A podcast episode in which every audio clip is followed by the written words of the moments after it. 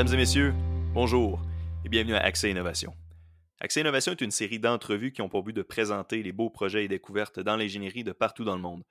Mon nom est Émile Demers. Nous mettons aujourd'hui une sorte de miroir psychologique pour comprendre le fonctionnement de notre propre conscience. Guillaume Dumas, professeur du département de psychiatrie et d'addictologie excusez-moi, de la faculté de médecine de l'Université de Montréal, nous explique comment il a contribué à la création d'un modèle du cerveau qui croit comme celui d'un enfant. Guillaume, bienvenue. Bonjour, bienvenue, merci. Oui, euh, donc, écoute, je sais, là, je l'ai mentionné avant de commencer, toutes mes questions aujourd'hui vont être très larges et j'espère qu'ensemble, ça va juste amorcer des, des genres de discussions. Donc, on va voir où, que ça nous mène. Euh, puis comme première question, qu'est-ce qu'un modèle? Parce que vous, vous avez créé un modèle du cerveau. Et les modèles, c'est un domaine, on va dire, un, point récurrent avec ces innovations. Aujourd'hui, c'est un sujet qui est un petit peu différent que ce qu'on a habituel à cause de tout l'aspect de psychologie. Donc, pour vous, qu'est-ce qu'un modèle? Alors, un modèle, c'est une sorte de formalisme euh, simplifié d'un phénomène euh, naturel, euh, souvent sous le formalisme mathématique, mais ça peut être aussi d'autres formalismes. en fait, il y, a des modèles en, sociologie, il y a des modèles en, en philosophie qui sont plus associés à des concepts et à leurs relations entre eux. Mais euh, dans mon cas, c'est vrai que je travaille plus avec des modèles euh, avec un formalisme mathématique qui sont intégrés dans euh, des ordinateurs, donc sous forme de, de simulation numérique. OK. Fait qu'un ensemble, c'est ça. Donc, un, un, ensemble de paramètres ou d'équations, dans le cas d'un modèle mathématique qui viennent simplifier un vrai phénomène qu'on veut peut-être étudier ou qu'on veut essayer de, comprendre de manière plus simple, probablement. Je sais pas. Euh, tu sais, dans votre cas, c'est. OK. Euh, oui, en, plus, l'idée, j'avais un, ancien professeur de, de mon école d'ingénieur qui rappelait que tous les modèles sont faux, mais certains sont utiles. Et en fait, le, concept du modèle, c'est effectivement que c'est une réduction, c'est une simplification. Donc, euh, par exemple, une carte c'est une simplification de l'espace que décrit la carte. Il n'y aurait aucun sens à avoir une carte qui a la même taille que, le, réel, parce qu'on se retrouverait avec une carte trop grande et euh, qui ne serait pas utile en soi. Le réel est la meilleure représentation de lui-même si on veut juste du réalisme. Donc un modèle, c'est volontairement une simplification dans un but précis. Dans, dans, mon, dans le cadre de mon bac en génie mécanique, euh, nous, on avait par exemple à, des fois, quand on dit l'expression modéliser, là, on parle souvent de faire de la conception 3D, là, modéliser des pièces dans SolidWorks ou SolidEdge, l'échelle que j'utilise pour. Euh, on met les vis, on met les pièces et ça simplifie exactement le, modèle. Mais des fois, les vis sont pas exactement pareilles. Des fois, on met pas la belle représentation graphique des filets. on met juste une simplification, justement. Mais l'important, c'est juste de comprendre, mettons, dans ce cas-là, qu'il y a des filets, mais c'est pas important des voir nécessairement. Fait que c'est comme ça, euh, un peu dans votre cas aussi, euh, j'imagine. Ouais, c'est ça. C'est essayer d'avoir de, de, la, la représentation la plus euh, parcimonieuse du phénomène euh, qu'on cherche à étudier. D'être, euh, je crois que c'était Einstein qui disait d'être le plus simple possible, mais pas trop simple. Ouais, ok. C'est intéressant. Je pense que c'est la deuxième fois qu'on quote Einstein au podcast. Fait que on, va, on peut avoir une, une belle liste de, de d'Einstein quelque part sur un, je pourrais mettre sur un mur en arrière.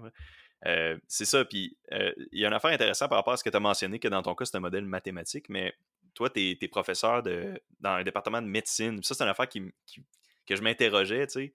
À quel point est-ce que dans ton day-to-day, euh, tu utilises des, logiciels informatiques ou des modèles mathématiques? Ça doit, tu sais, ben, c'est sûr que dans le cadre de ce projet-là, ça doit être quelque chose qui est récurrent, mais sinon, c'est quoi les apprentissages que, vous avez par rapport à ça?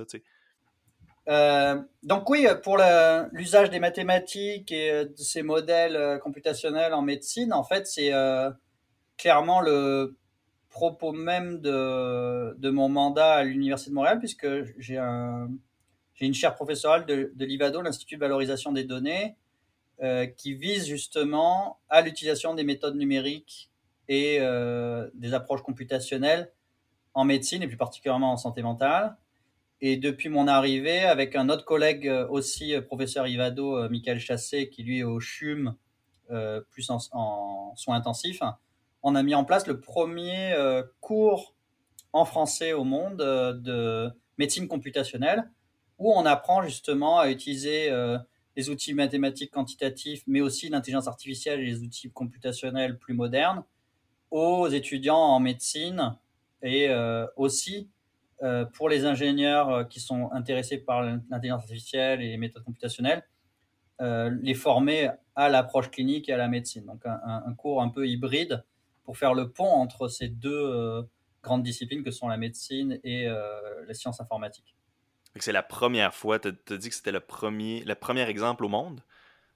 De, de ce cours de, de, médecine computationnelle intégré comme ça, oui. En fait, il y avait des cours effectivement déjà existants en biostatistique ou en statistique pour la médecine, mais euh, euh, notre cours intègre beaucoup plus que juste les statistiques, puisque euh, on va jusqu'au machine learning, à l'apprentissage profond, à l'intelligence artificielle, aux modélisations statistiques normales, bayésiennes, etc. Donc en fait, c'est un, un, tour d'horizon de toutes les méthodes mathématiques et computationnelles informatiques qui peuvent servir à la médecine avec euh, la première partie du semestre, on a euh, des cours théoriques et la deuxième partie, on fait venir des gens de différents domaines de la médecine qui illustrent en fait comment euh, cette discipline est en train de changer la pratique médicale à l'heure actuelle. Parce que c'est ça, je, m'attendais, je m'attends à ce que, mettons, puis on a déjà, je n'ai déjà parlé au podcast, je me rappelle plus quand, que en médecine, donc dans, dans, dans, le domaine aussi de la psychiatrie, justement, parce que c'est de la médecine, comme, comme, mm-hmm. tu m'as mentionné, euh, qu'on ait un, un, gros. comment je pourrais dire ça? Un gros, un gros, euh, une grosse concentration sur la statistique, parce que je comprends que la statistique est intimement reliée au traitement, aux soins de large population, dans le fond. Et bon, mm-hmm. ensuite, il y a des affaires de vaccination. Tu sais, quand on parle juste de la vaccination de la COVID, ça rentre beaucoup en jeu. Puis ça, c'est ah un exemple très particulier. Tu sais, fait comment est-ce qu'ensuite le machine learning, euh, comment est-ce que toutes ces nouvelles, ces nouveaux domaines-là, ce nouveau pont-là, c'est quoi les exemples, dans le fond, d'application euh, de ça dans la médecine? Ou comment qu'on peut imaginer aujourd'hui, peut-être qu'il est trop tôt pour dire aussi? Euh, ben, il y a déjà plein d'exemples, en fait. Disons que l'usage des statistiques, déjà, est relativement jeune par rapport à l'histoire de la médecine, parce que la médecine, c'est une pratique qui date de l'Antiquité. Hein. On la date avec Hippocrate, et même avant Hippocrate, il y avait déjà quand même une pratique de la médecine un peu partout dans, dans le monde. Mais euh, l'usage des statistiques pour faire des essais cliniques, par exemple, ça date de la moitié du XXe siècle. Donc c'est assez récent finalement à euh, l'échelle de l'histoire humaine. Euh, et avec l'explosion de l'intelligence artificielle, notamment de l'apprentissage profond, on a une nouvelle vague d'applications en médecine qui va notamment être très développée en dermatologie, et en radiologie parce que euh, les premiers euh, réseaux d'apprentissage profond, c'était surtout des, des, réseaux convolutionnels qui servaient à analyser des images. dans la dermatologie, pour détecter si un, si un grain de beauté, par exemple, est euh, mauvais ou pas, pour les dermatologues, il y a déjà des, des, algorithmes qui sont assez puissants. Et en radiologie, pour détecter des tumeurs ou segmenter des, structures dans, un, dans un IRM, Maintenant, les algorithmes euh, ont énormément progressé grâce justement au, dernier, euh, à la dernière décennie en, intelligence artificielle. Donc, un exemple, donc l'exemple que tu mentionnes, donc en dermatologie, on pourrait potentiellement, mettons, dans genre 30 ans, prendre une photo de notre, euh, de notre grain de beauté dont on a peur, puis on laisse le AI comparer ça à d'autres images que lui, il connaît dans son... qu'il a appris, dans le fond, à savoir lesquelles étaient des, tumeurs ben et lesquelles n'étaient pas vraiment des, des tumeurs malignes. Totalement, mais c'est en fait, euh, même maintenant, en fait, là, sur, sur mon ah. ordinateur, j'ai déjà une, euh, j'ai quelqu'un de ma famille justement qui a des risques euh, de mélanome et du coup, j'ai installé tout le truc. Alors, c'est pas forcément packagé dans une application mobile encore. Peut-être qu'il y en a d'ailleurs, je sais même pas, hein, j'ai pas suivi, mais moi, j'ai mon code base en Python et je prends des photos avec mon téléphone portable, je peux le, je peux le faire rouler et j'ai une ah classification des images en l'espace de 10 minutes, même pas. Wow, est-ce que je peux est-ce que je peux avoir une est-ce que je peux en avoir une copie? Non, c'est pas vrai là. ah mais c'est euh, le le code base est sur GitHub, donc en fait c'est tout est ouvert, ouais. Ah ouais. Puis tu évalues que c'est à peu près combien de pourcentage de de, de, je peux dire d'efficacité ou de précision? Est-ce qu'on a une idée? Ben globalement, en fait, pour la dermato, il y a des très très bons taux de classif. Euh, le problème, c'est qu'il y a des, des cas rares, et ça, je l'ai vu au niveau de, de Sainte-Justine, justement, où je suis euh, membre du comité éthique. Et c'est moi qui m'occupe, en fait, des, des projets euh, IA au comité d'éthique de Sainte-Justine. Typiquement, pour les maladies très rares en dermatologie, le problème, c'est qu'il n'y a pas beaucoup de patients, donc il n'y a pas beaucoup de photos. Et les intelligences artificielles ont besoin quand même de bases d'apprentissage assez grandes pour hmm. pouvoir euh, comprendre ce qui se passe. Mais on parle de cas extrêmement rares. Donc, c'est vraiment des, des, maladies dermatologiques euh, qui touchent euh, une personne sur 10 000, voire moins. Mais par exemple, pour suivre des grains de beauté qui sont suspicieux, euh, je pense que ça va quand même considérablement euh, changer la pratique des patients parce que au lieu d'avoir un rendez-vous chez le dermatologue euh, tous les six mois ou tous les ans, ils pourront quand même suivre au mois, par exemple, l'évolution de, grains de beauté qu'il fallait surveiller et pouvoir aller voir le dermatologue plus tôt s'il voit qu'il y a quelque chose qui ne va pas. Quoi. Ouais, c'est vraiment, c'est vraiment spécial. Puis en plus, peut-être que ça pourrait permettre aux dermatologues de filtrer plus facilement c'est lesquels les urgences, c'est lesquels les cas vraiment critiques. Totalement. Ben, après, justement, dans les autres applications, c'est ça que je voulais dire, c'est que il y a aussi maintenant euh, le système de triage euh, aux urgences euh, qui peut être aidé par l'intelligence artificielle, donc prendre en compte plein de paramètres avec l'occupation des lits, etc., pour essayer d'optimiser la logistique, parce que ça commence à devenir un peu tétrice des fois, surtout en cette période de Covid, où il y a des taux d'occupation au-delà des 100%, voire même 200% dans certains cas, donc c'est hallucinant. Euh, donc là, l'intelligence artificielle peut aider même sur des choses qui ne sont pas directement de la médecine, mais plus de la logistique de l'hôpital. Donc ça, c'est aussi important parce que ça peut sauver des vies aussi. Mhm. Et euh, après, une autre application qui va plus être en lien avec euh, le sujet du modèle de cerveau dont, dont on parlait, c'est ce qu'on appelle les patients numériques. Donc c'est comment en fait modéliser un patient in silico dans un ordinateur qui puisse servir à faire des prédictions à l'échelle de l'individu. Donc là, c'est ce qu'on appelle la, médecine de précision. C'est un peu le, topo de mon laboratoire. Moi, mon laboratoire à Sainte-Justine s'appelle euh, psychiatrie de précision et physiologie sociale. Donc je m'intéresse à comment faire de la prise en charge euh, de la santé mentale euh, à l'échelle individuelle, vraiment personnaliser la prise en charge de la santé mentale.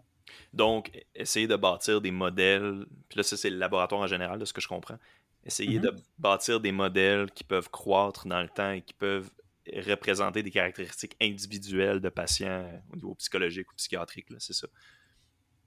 Ben, la, visée long terme serait, serait exactement ça. Donc, euh, pouvoir avoir une sorte de double numérique euh, du patient sur lequel on pourrait voir euh, comment euh, une maladie va se développer ou comment euh, un, médicament va fonctionner, euh, ce qu'on appelle le digital twins, le, jumeau numérique. Quoi. Comment on peut. Ok, fait que là, je comprends que c'est une vision à long terme, c'est peut-être pas là encore. Ça veut dire comment on fait donc pour. Comment on fait donc pour créer un, digital twin puis je comprends que c'est par rapport à des aspects très particuliers probablement, mais comment on peut faire mm-hmm. pour copier toutes toutes les caractéristiques, mettons, du cerveau de quelqu'un ou de d'autres caractéristiques autres que le cerveau de la physionomie. Est-ce que vous avez des. Est-ce que tu as des grandes lignes pour nous ou ça doit être très très compliqué? Là, fait que je, reste en surface. Non, mais on, peut avoir une, une, euh, une, granularité de la description qui n'est pas trop trop complexe. C'est-à-dire que on, peut avoir déjà, euh, sans rentrer dans la simulation ultra fine d'un individu, euh, avoir des données cliniques sur euh, l'âge, le sexe, euh, le, euh, certaines données, le poids, la taille, etc., qui pourraient. et ça, c'est déjà utilisé en médecine. Quoi, pour, si quelqu'un est en surpoids, par exemple, son pronostic va pas être le même, même pour des choses comme Covid, etc. Donc, c'est déjà une forme de digital twin d'avoir ces données-là numérisées et de pouvoir faire de la prise de décision par rapport à ça. Mais effectivement, le, le jumeau numérique, c'est plus loin que ça.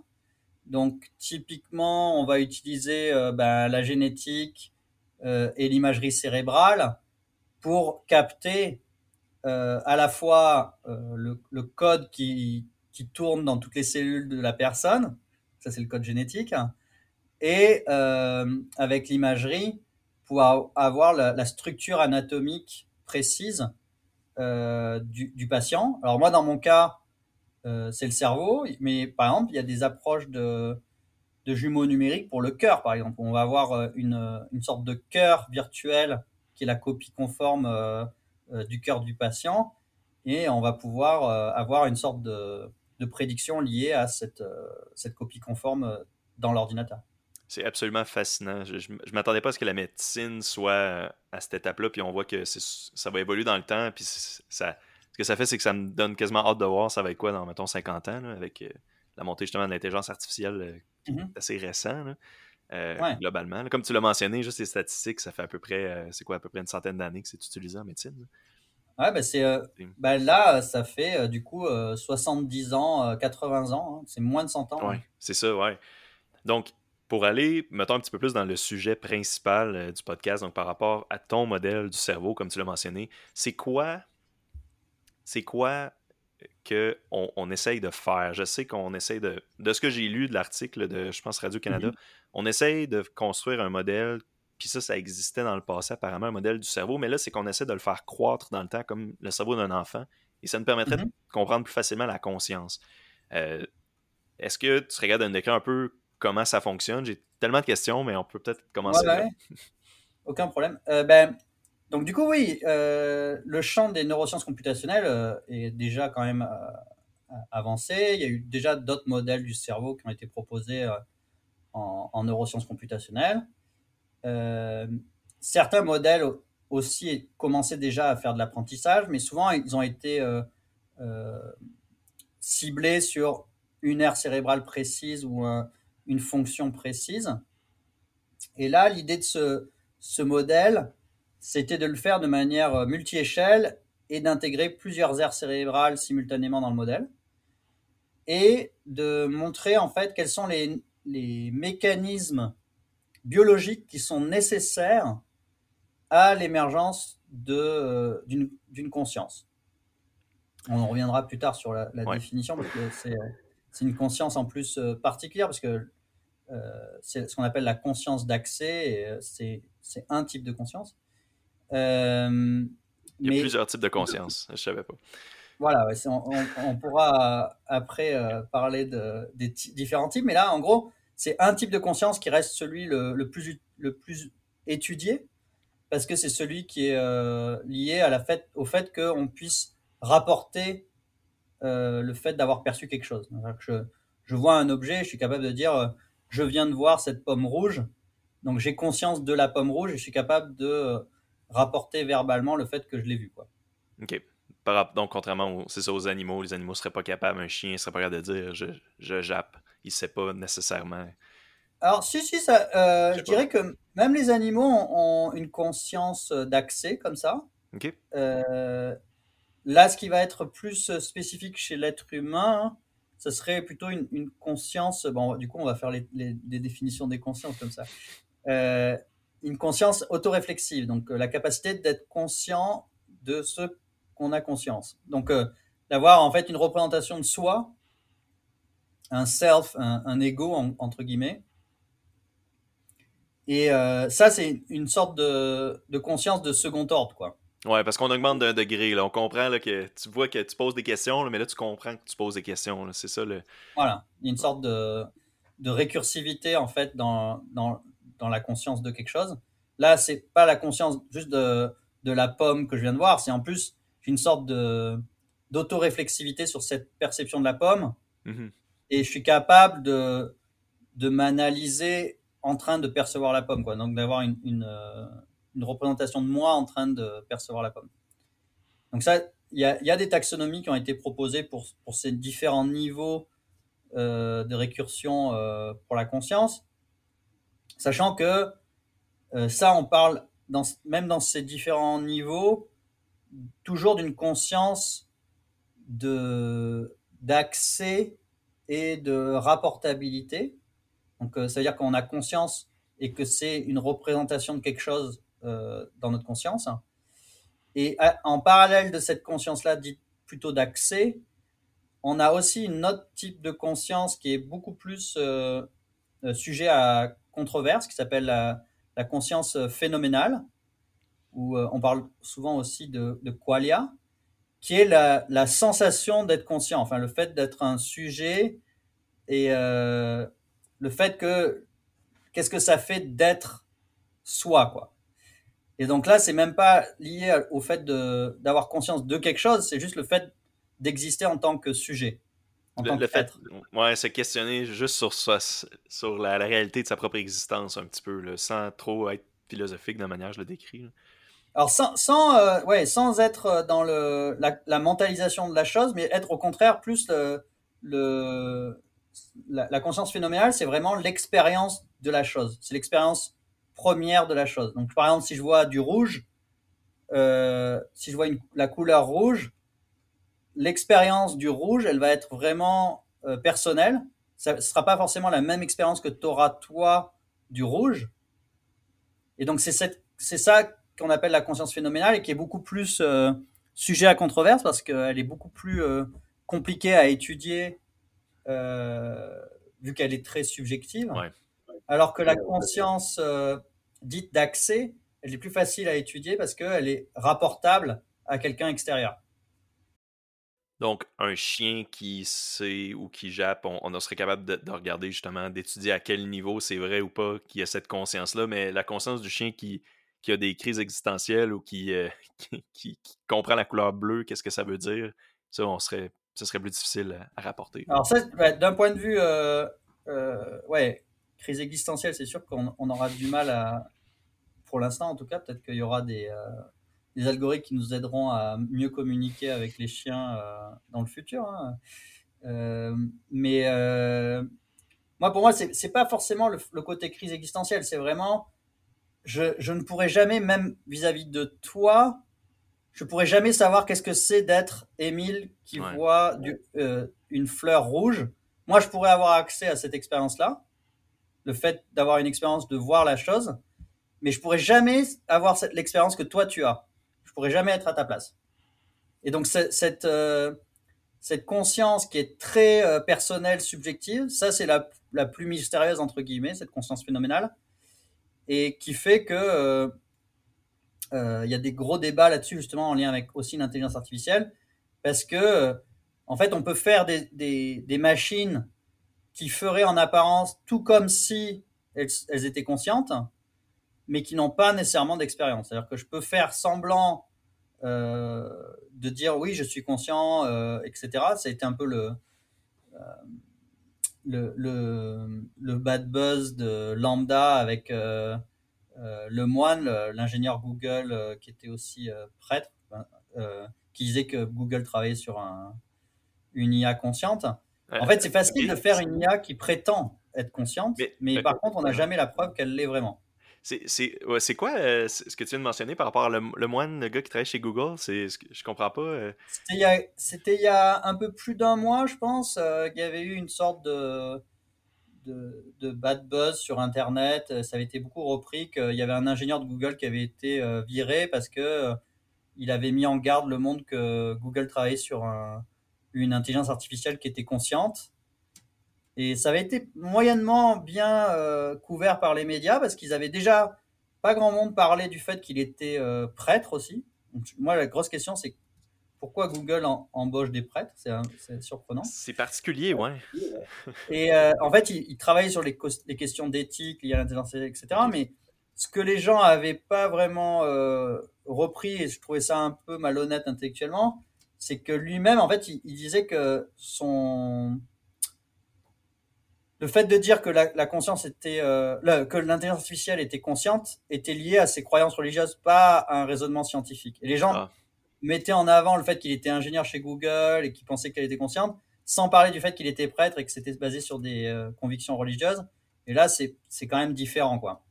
Ouais, ben oui. je pense que c'est le genre d'affaire que les médias, euh, c'est le genre de sujet chaud que les médias peuvent prendre ça, puis partir avec, puis faire leur propre conclusion. Mais c'est intéressant ce que tu mentionnes, c'est ça par rapport à la capacité d'une intelligence artificielle à juste recopier un peu qu'est-ce qu'il constate et avoir l'apparence d'avoir une conscience ou l'apparence de comprendre. Ça me fait penser à deux choses. Premièrement, ben, mm-hmm. le, test de Turing, est-ce que c'est quelque chose avec lequel ben, tu es sûrement familier avec ça? Ouais, bien sûr. Hein. Pour un, fait je me rappelle plus c'est quoi exactement les critères, mais c'est un, un genre de test pour, pour les auditeurs pour essayer de déterminer si une intelligence artificielle ou un robot est, capable justement d'être conscient ou, est vraiment intelligent comme nous on l'est. Euh, Alors c'est justement la, la, subtilité, c'est que en fait le test de Turing est vraiment un test d'intelligence et non de conscience. C'est-à-dire que euh, le, le, le, motto du test, c'est est-ce que le, la machine est capable de se faire passer en fait par, pour un être humain vis-à-vis d'un juge humain qui ne sait pas si c'est un, un, humain ou une machine. Mais euh, en fait, on peut passer le test de Turing avec euh, une machine qui n'est pas nécessairement consciente. C'est ça justement la critique que je ferais, c'est que euh, c'est pas parce qu'on est capable de se faire passer pour un humain qu'on est conscient. Euh, par exemple, si on, simplifie énormément, parce que ça dépend du juge aussi, euh, si on prend quelqu'un qui est un enfant ou une personne âgée qui n'est pas très euh, adapté à, à, interagir avec un chatbot, qui n'est pas trop habitué à ça, même un, un, chatbot tout simple, il va pouvoir se faire passer pour un être humain vis-à-vis d'un enfant ou d'une personne âgée qui n'a pas l'habitude d'interagir avec des chatbots. Donc, est-ce que le chatbot est conscient? Non, il est, c'est juste un, un, script Python qui tourne sur une, un serveur euh, de manière euh, très euh, prédictible et avec des, portes, avec des, des branchements logiques. Donc, il n'y a pas de réflexivité, il n'y a rien. Mais il pourra passer le test de Turing avec certains juges qui seront un peu plus naïfs. Donc, après, on peut augmenter effectivement le, les critères d'un juge et rendre le juge un peu plus complexe. Mais quand même, au final, c'est juste le jugement extérieur qui va compter et en rien le fait que vraiment la machine est consciente. OK.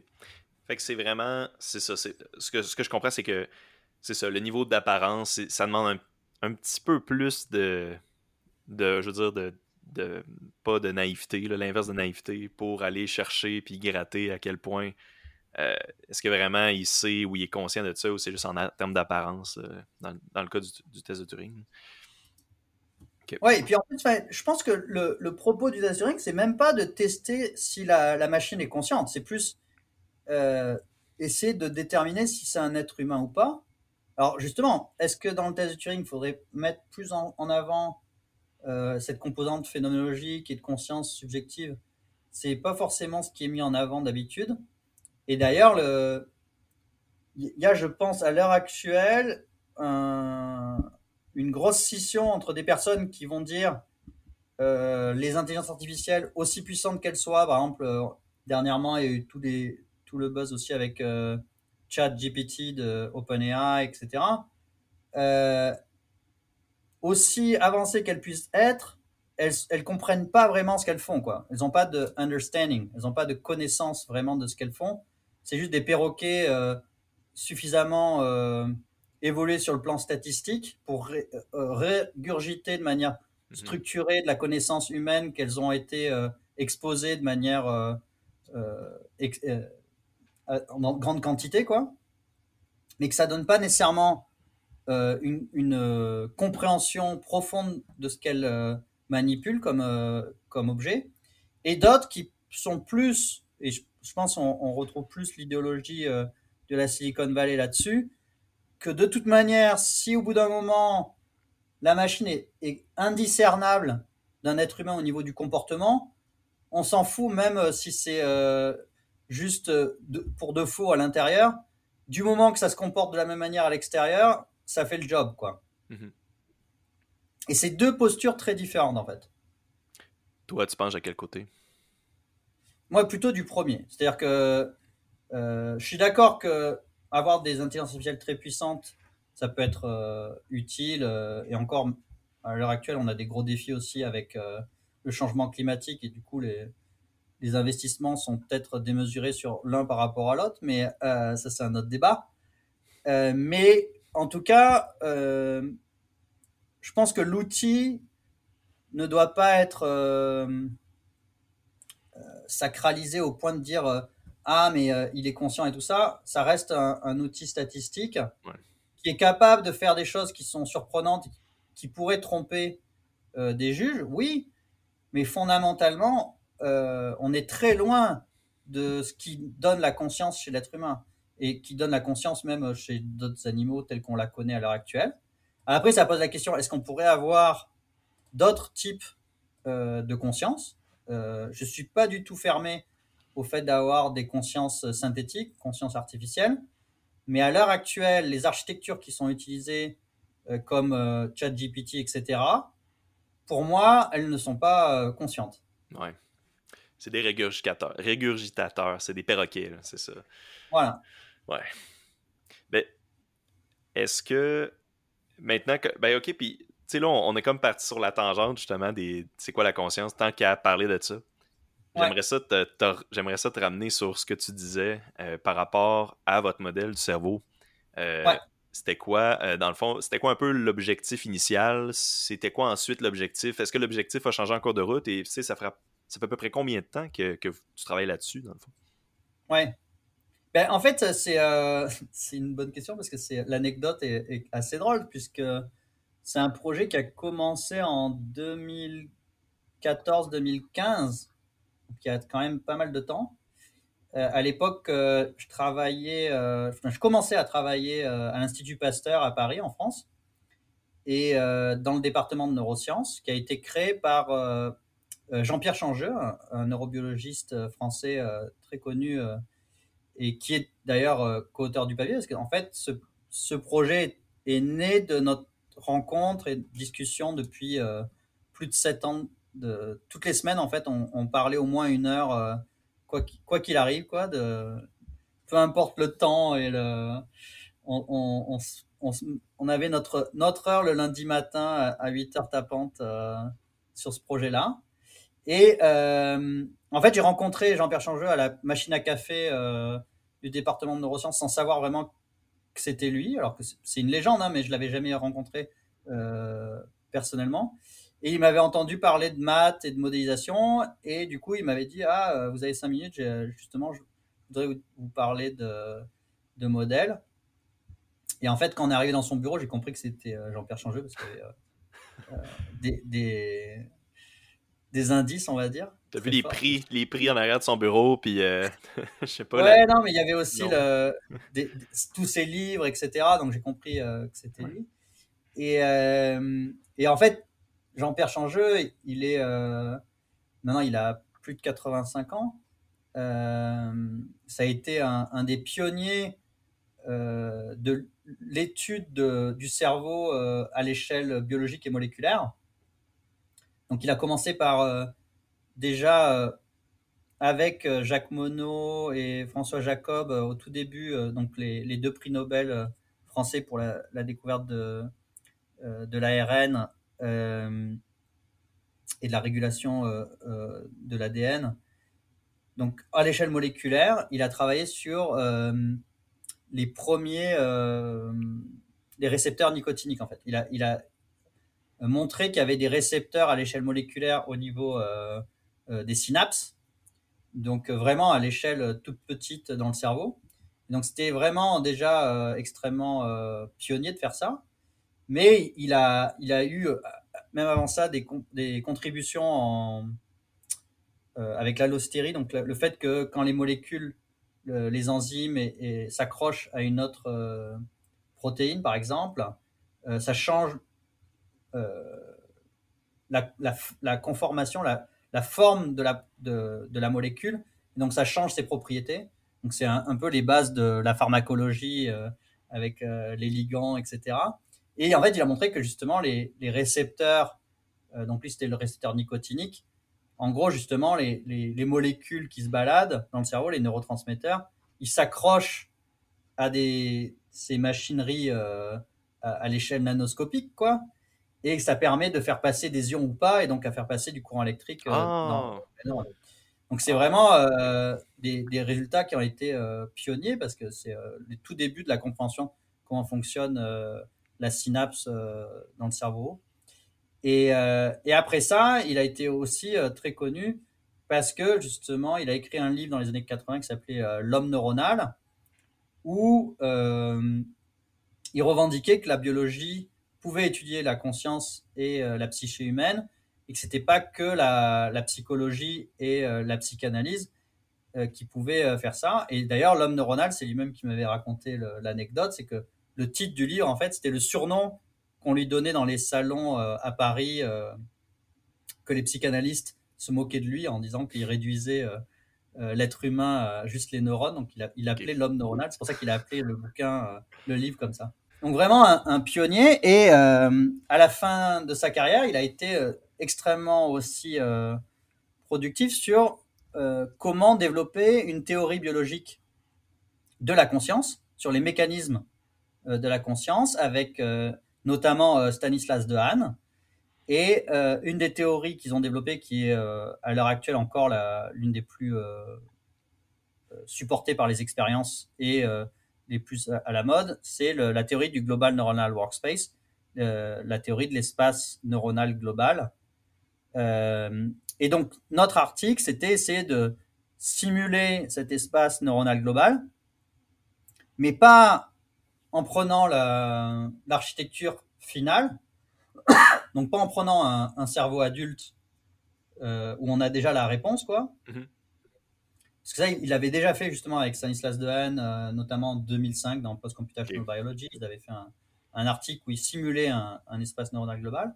ce qu'on disait tantôt, c'est que ça existait déjà, mais à l'état mature, il n'y a pas l'élément de croissance.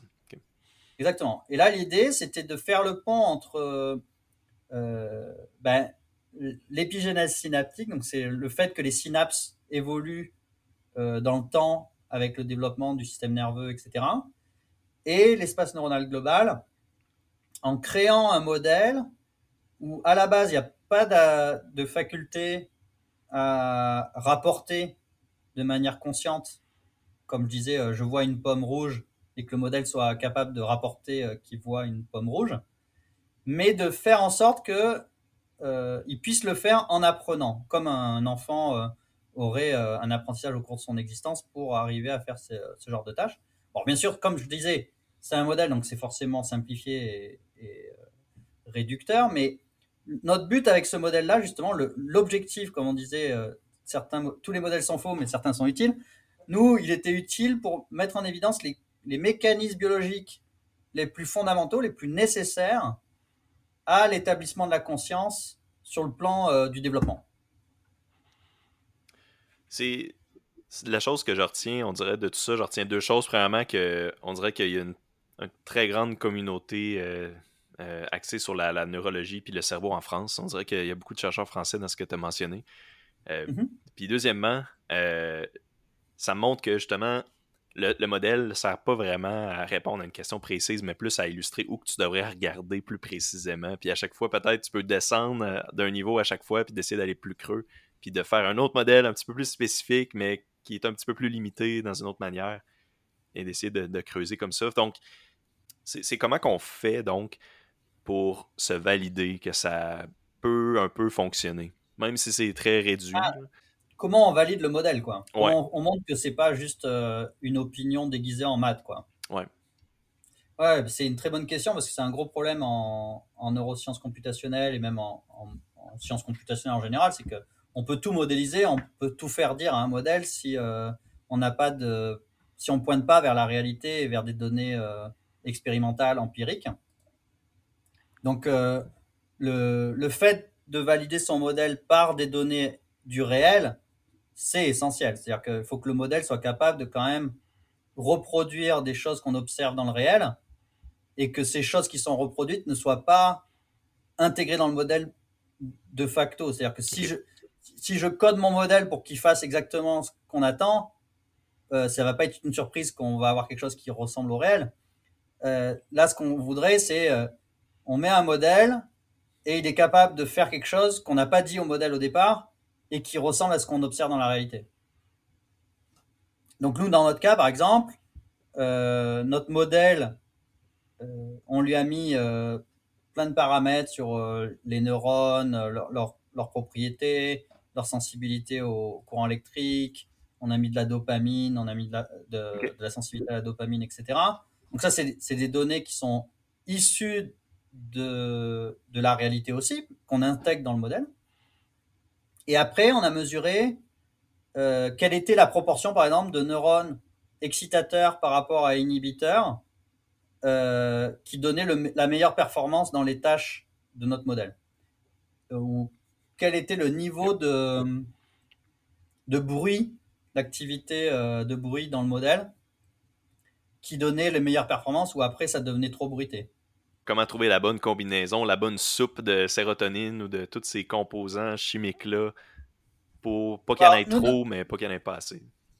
Ouais, alors nous, dans le cas, il n'y a pas de sérotonine dans le modèle, mais euh, on, s'est focalisé sur la, euh, sur la dopamine pour l'apprentissage par renforcement, et après, euh, il y a quand même une modélisation de la plasticité au niveau des synapses, mais on n'est pas, pas jusqu'à modéliser la sérotonine elle-même. Mais en gros, l'idée, c'est vraiment que on a plein de facteurs qui peuvent être euh, euh, fixés d'après nos connaissances euh, scientifiques du cerveau. Et après, on peut faire varier des paramètres de la tâche ou du modèle et voir dans quelle mesure ça prédit des choses qu'on n'avait pas fixées dans le modèle à la base. Parce que si je fixe par exemple la concentration de dopamine dans le modèle, ça va pas être surprenant que à la fin, si je mesure le taux de concentration, ça va être euh, réaliste puisque j'ai mis la solution dans le modèle. Donc forcément, ça, colle avec la réalité parce que je, lui ai dit la réponse. Mais là, nous, dans notre cas, par exemple, euh, un des résultats qui est pour moi un des plus intéressants, c'est que le, les meilleures performances qu'on obtient dans la tâche consciente euh, sur le modèle, c'est pour 80% de neurones excitateurs et 20% de neurones inhibiteurs donc ce ratio de 80% euh, 20%, c'est exactement ce qu'on observe euh, dans, dans, le cerveau. Donc il y a vraiment cette proportion-là. Donc on la retrouve dans ce modèle. Et aussi, le pic de performance correspond à une activité euh, spontanée de l'ordre de 10-12 Hz qui correspond en fait au rythme alpha qui est le plus omniprésent dans le cerveau et qui est justement une des activités spontanées les plus facilement observables dans le cerveau, euh, dans, dans, toutes les, dans toutes sortes d'espèces d'ailleurs, hein, pas que chez, pas que chez l'humain. Mais c'est quoi, c'est quoi le rythme alpha? Le rythme alpha, c'est un, un, rythme, une activité euh, qui, qui se présente sous forme d'oscillation. Donc c'est une activité rythmique euh, qu'on peut observer dans le cerveau et qui a été associée à, plein de choses. Il y, a, plus de 50 000 papiers sur le rythme. Ça a été le, la première activité qui a été observée euh, euh, par l'électroencéphalographie en 1929 par Hans Berger, donc le, père de l'électroencéphalogramme qui permettait, euh, avant l'IRM, bien avant, d'enregistrer l'activité électrique du cerveau. Et une des premières observations qui montrait que le cerveau, c'était pas juste du bruit, c'était que quand la personne fermait les yeux, il y avait apparition d'oscillations de l'ordre de 10-12 Hertz, qui est l'alpha. Ah, ok. Et donc, euh, historiquement, on a d'abord associé l'alpha euh, au fait qu'il y avait un, repos du cortex, donc plutôt une activité d'inhibition. Euh, après, comme c'est un des rythmes les plus omniprésents dans le, dans le cortex, on s'est rendu compte que l'alpha jouait plein de rôles différents. donc il y avait une, notion de d'inhibition effectivement, mais il y avait aussi une, question de, d'échantillonnage en fait de l'information, de, gating attentionnel, donc euh, une sorte de, de, séquençage du flux d'informations sensorielles qui rentrent dans le cerveau, qui est euh, échantillonné à 10-12 Hz. C'est pour ça d'ailleurs que euh, au cinéma, le nombre d'images par seconde est de l'ordre de 24 images par seconde ou plus, mhm. parce que en dessous de 24 images par seconde, le, 12 Hz d'échantillonnage fait qu'on est à, à, la fréquence de Nyquist du cerveau et on commence à voir plus une image continue dans la vidéo en fait. On voit les, on voit les, les ouais, on voit les stops là. Exactement. Puis quand c'est plus que 24 images par seconde. Ben, disons que c'est au-dessus de notre fréquence d'échantillonnage, enfin du double de la fréquence d'échantillonnage, donc on est au-dessus de Nyquist. Et par le théorème de Nyquist, du coup, on a un échantillonnage qui permet de. Enfin, ça fait illusion que c'est continu. Quoi. Donc la vidéo, quand on est à 30 images par seconde, on est quasiment sûr que n'importe quel être humain euh, verra pas de saccade dans l'image. Quoi. Après, les gamers et tout ça, ils vont avoir des écrans à, 120 Hz. Euh. mais bon, en gros, l'échantillonnage euh, du cerveau, il est euh, à, 10-12 Hz pour, pour le, visuel en tout cas. Et c'est lié à ce rythme alpha. Mais on est loin encore d'avoir élucidé complètement justement le rôle du rythme alpha. Et dans notre modèle, là, on, on, a quand même un résultat qui est super intéressant, qui émerge du modèle, qui n'était pas dedans j'ai jamais mis en fait du rythme alpha dans mon modèle, mais on s'aperçoit que les meilleures performances du modèle sont dans l'ordre de l'activité spontanée de ce rythme. C'est fascinant. Donc, OK, donc on voit, c'est ça, plusieurs éléments qui réapparaissent, euh, des éléments dans votre modèle qui réapparaissent qui n'étaient pas nécessairement des entrées à l'origine ou des inputs à l'origine, mais que, que, finalement qui ressortent et qui sont comparables à ce qu'on voit chez un humain. Exactement. Donc là, on a une validation externe euh, du modèle, justement. C'est comme la meilleure, manière de se double vérifier, je pense, dans ce cas-là. c'est quand tu essaies de, de, dupliquer quelque chose, un phénomène réel, c'est d'après comparer avec le phénomène réel. Exact, exact. Et puis là, après, l'idée, c'est que le modèle peut aussi faire d'autres prédictions qui peuvent être testées après expérimentalement. Donc ça, c'est l'étape suivante, c'est-à-dire euh, maintenant qu'on a un modèle comme ça, euh, dans quelle mesure on peut prédire, par exemple, moi je travaille beaucoup sur, euh, sur l'autisme qui a été historiquement associé à peut-être un déséquilibre entre excitation et inhibition. Qu'est-ce qui se passe si on fait un, si on change dans le modèle ce, ce ratio d'excitation-inhibition au niveau de la croissance et du développement du cerveau Est-ce qu'il y a moyen de contrebalancer euh, ce déséquilibre excitation-inhibition euh, et du coup de rétablir la trajectoire? Enfin, ça, ouvre plein de perspectives et on rejoint l'histoire du patient euh, numérique, du, jumeau numérique, où en fait le modèle devient une sorte de miroir de ce qu'on comprend du fonctionnement du cerveau et on peut tester des hypothèses médicales euh, avec ce modèle. Mais c'est ça, c'est justement vers là que j'allais m'en aller, j'allais te demander.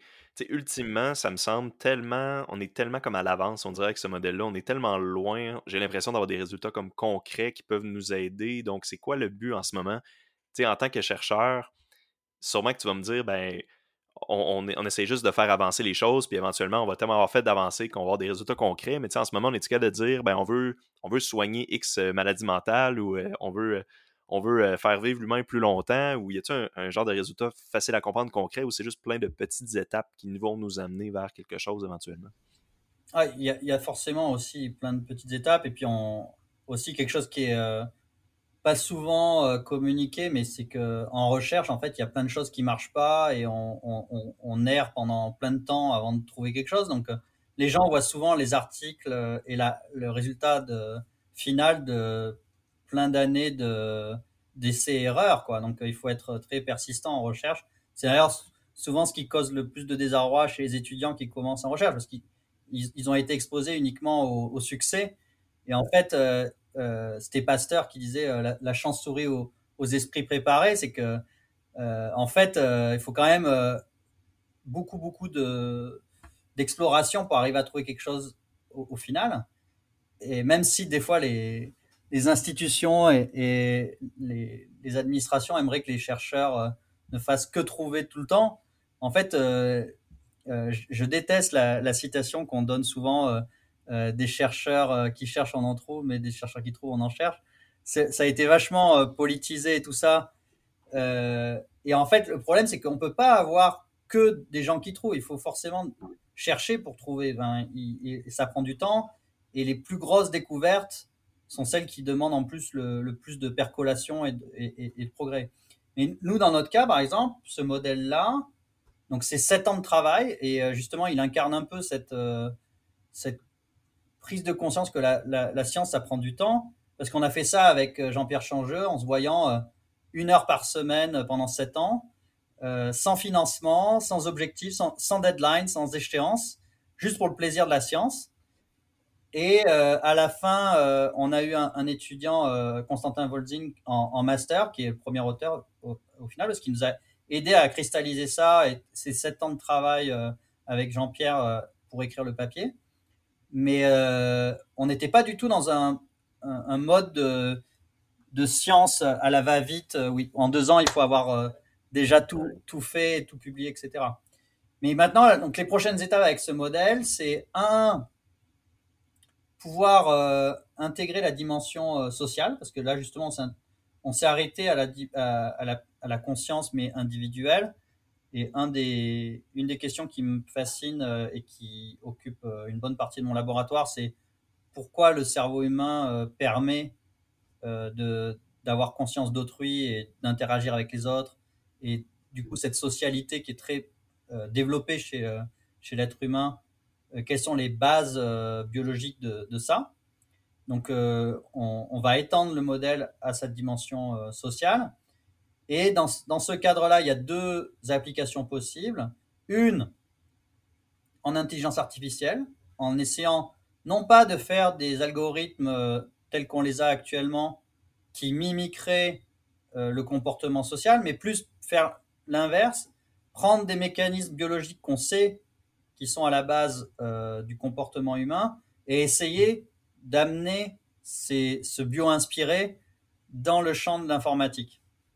Donc amener beaucoup plus de, de, réalisme et de bio-inspiration euh, dans l'architecture des algorithmes d'intelligence artificielle pour notamment euh, intégrer mieux euh, cette dimension de conscience et d'interaction sociale.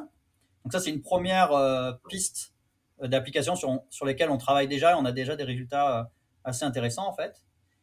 Et l'autre application, c'est plus dans le champ de la médecine où on, travaille sur justement faire des, patients, euh, des jumeaux numériques. Et là-dessus, pareil, on a déjà des, résultats un peu préliminaires sur le, fait que en prenant l'imagerie cérébrale euh, d'un patient et en simulant euh, le cerveau de ce patient-là, on pourrait avoir une meilleure prédiction de son diagnostic dans le cas de, troubles du neurodéveloppement comme l'autisme que si on prenait juste l'image statique. Quoi. Donc le, fait de simuler euh, l'activité cérébrale du patient et de le faire euh, interagir socialement, virtuellement, cette simulation du patient dans un ordinateur, ça apporterait plus d'informations que d'avoir l'image juste instantanée. Ouais, c'est vraiment la dimension temporelle dans ce cadre-là qui, qui, nous aide. Temporelle et fonctionnelle. C'est-à-dire qu'au lieu d'avoir un cerveau qui, qui est hors de tout contexte, là, on peut, avec euh, ces simulations numériques, euh, simuler le cerveau du patient dans un contexte d'interaction sociale. Et donc, du coup, dans le cadre de, conditions psychiatriques qui sont associées avec euh, des altérations de la communication et de la cognition sociale, ben, c'est pertinent d'avoir ce genre de simulation, parce que c'est exactement ce qui cloche et ce qu'on a envie de, de, prendre en compte pour euh, le diagnostic. Mhm. Autrement dit, ben, c'est ça, mettons des, des, des, gens qui, qui, ont, qui souffrent euh, d'un trouble du spectre de l'autisme, mais euh, c'est des, des, troubles qui se reflètent souvent avec les autres gens. C'est un peu ça, j'imagine, que tu es en train de dire. Avec d'autres personnes, en interagissant avec d'autres gens. Ouais, dans, dans, le cadre de, de l'autisme, en tout cas au niveau de sa définition clinique pour un diagnostic, la, la, communication sociale et euh, l'interaction sociale font partie des symptômes clés. Après, euh, il faut faire attention avec l'autisme parce que c'est un continuum et euh, il y a de plus en plus maintenant une prise de conscience au sens sociétal, pas de la conscience comme on l'entendait jusque-là, mais une prise de conscience que les, les, divergences et les différences dans le cas de la condition de l'autisme, ne sont pas nécessairement euh, pathologiques au sens euh, classique du terme. C'est-à-dire que euh, beaucoup de, personnes autistes revendiquent leur autisme comme faisant partie de la diversité humaine. Et donc, dans ce cas-là, on parle plus de conditions que de, de maladie. Quoi. Alors, c'est vraiment un sujet qui est très euh, sujet à, discussion, débat, et, c'est souvent assez chaud parce qu'il y a beaucoup de, de souffrance et d'émotions aussi derrière tout ça. Mais euh, par exemple, quand un patient a euh, de multiples crises d'épilepsie, un, déficience intellectuelle et se, peut se mettre en danger et tout ça, on est face à une, une, constellation de symptômes qui n'est pas uniquement avec l'autisme en plus, et clairement, les parents souvent n'ont euh, pas de problème à ce qu'on dise que leur enfant est malade, parce que justement, clairement, il souffre, il est malade, etc. Par contre, il va y avoir d'autres euh, êtres humains qui vont être diagnostiqués avec autisme, qui ne voient pas en soi ça comme une forme de maladie, euh, et même certains disent même que c'est pas un handicap, d'autres vont, vont, le revendiquer comme un handicap, d'autres non. Donc c'est vraiment un sujet assez passionnant et très complexe sur le plan éthique et sociétal. Ouais, euh, ouais je, comprends que ça évolue aussi beaucoup en temps réel.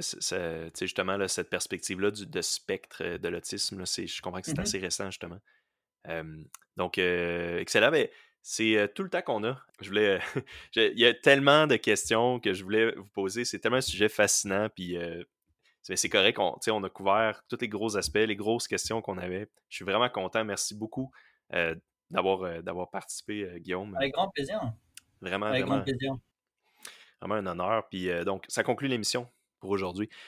Merci aussi aux auditeurs d'avoir écouté Accès Innovation. Pour plus d'informations, consultez nos pages Facebook et LinkedIn. À la prochaine.